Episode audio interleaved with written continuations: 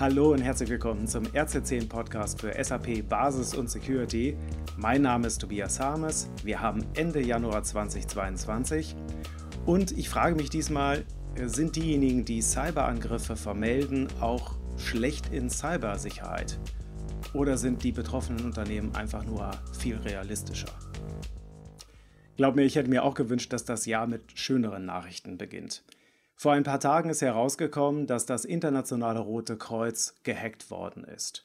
Es sind die Datensätze von über 500.000 Menschen erbeutet worden, laut eigener Pressemitteilung. Diese Daten sind Daten von höchst schutzbedürftigen Menschen. Das sind Vermisste, Inhaftierte, äh, Verfolgte oder äh, Menschen, die durch andere Umstände von ihren Familien getrennt worden sind.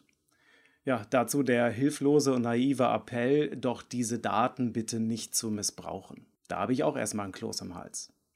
Doch daraus zu schließen, ah, wieder jemand, der das Thema Cybersecurity nicht ausreichend ernst nimmt, war ja klar, dass das irgendwie passieren müsste. Ah, das ist in diesem Fall ein bisschen zu einfach. Denn nach den Aussagen des Internationalen Roten Kreuzes hat man in den letzten Jahren sehr viel in Cybersecurity investiert. Eben damit Menschen das ja, ausreichende, notwendige Vertrauen haben, sich den internationalen Rotkreuzgesellschaften anzuvertrauen. Konkret lässt man also nach eigener Aussage die Systeme jährlich prüfen und hat auch Systeme installiert, um verdächtige Aktivitäten zu registrieren und zu melden. Und diese Systeme haben jetzt dann auch angeschlagen. So, das heißt, der Angriff ist bemerkt worden, weil man in Cybersecurity investiert hat, weil man Systeme und Prozesse aufgesetzt hat, die die richtigen Tests machen und dann solche Angriffe vermelden. Unlängst sorgte die Log4j-Schwachstelle für Schlagzeilen, zumindest für kurze Zeit. Eine kaum sichtbare Sicherheitslücke mit weitreichendem Missbrauchspotenzial. Leider kein einfaches Update verfügbar, sondern man muss eine mehr oder weniger komplizierte Recherche im eigenen Netzwerk machen, die eigenen Systeme scannen, herausfinden, was ist davon betroffen, was muss aktualisiert werden. Wegen der Log4j-Schwachstelle hieß es sogar, das Internet brennt. Ich weiß nicht, was für Erfahrungen ihr gemacht habt, aber wenn ich solche Aussagen dann ähm, gebe oder weitergebe, dann sorgt das auch in der Chefetage ja höchstens für Stirnrunzeln, weil Zugriff auf Spiegel Online funktioniert noch und SAP geht auch. Das Problem ist, dass hier in der üblichen Dimension äh, Verfügbarkeit gedacht wird. Ja, also wenn alles funktioniert, sind wir wohl nicht gehackt worden. Nach diesem Maßstab gibt es diesen Angriff auf das internationale Rote Kreuz überhaupt nicht. Und das ist offensichtlich absurd. Die Allianz hat in einer Befragung von Fach- und Führungskräften herausgefunden, dass diese das Thema Cyberangriffe als größte Bedrohung für 2022 ansehen, zumindest international. In Deutschland gab es immer noch mehr Angst vor einem Betriebsausfall. Gut, Cyberangriffe kamen immerhin auf Platz 2, das ist auch schon eine Steigerung. Dass diese Reihenfolge immer noch nicht passt, zeigt meines Erachtens eine Untersuchung der Bitkom.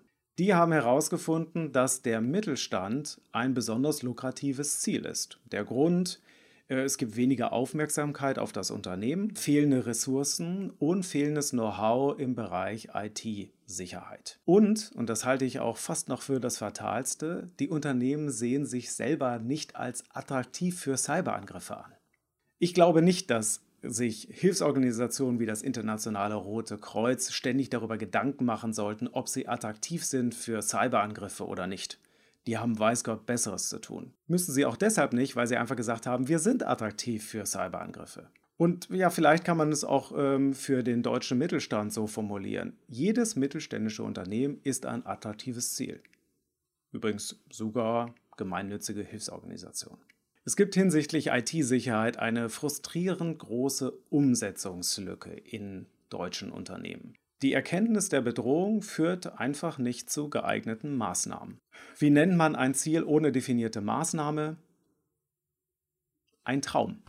Vielleicht verursacht durch den Anspruch, dass ähm, ja, das Thema wie ein Problem lösbar sein muss. Also entweder ich fange jetzt an, da so richtig dran zu arbeiten und dann löse ich das ein für alle Mal oder ich kann es auch gleich sein lassen. Dann gehe ich lieber das Risiko ein. Nur äh, Sicherheit ist kein Zustand, den man irgendwie erreichen kann. Es ist ein Prozess, den ich entwickeln und aufsetzen muss. Wenn wir Unternehmen nach ISO 27001 auditieren oder dabei helfen, ein Informationssicherheitsmanagement aufzubauen, dann geht es fast nie darum, irgendwie ein Big Bang zu machen oder große Umstellungen zu machen oder sonst irgendetwas. Es geht sehr oft darum, die Basics zu systematisieren.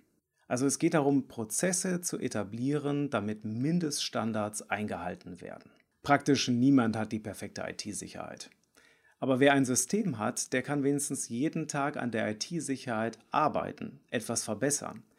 Der kann realistisch bemerken, dass etwas nicht in Ordnung ist. Und jeden Tag ein wenig die Umsetzungslücke schließen. Schritt für Schritt.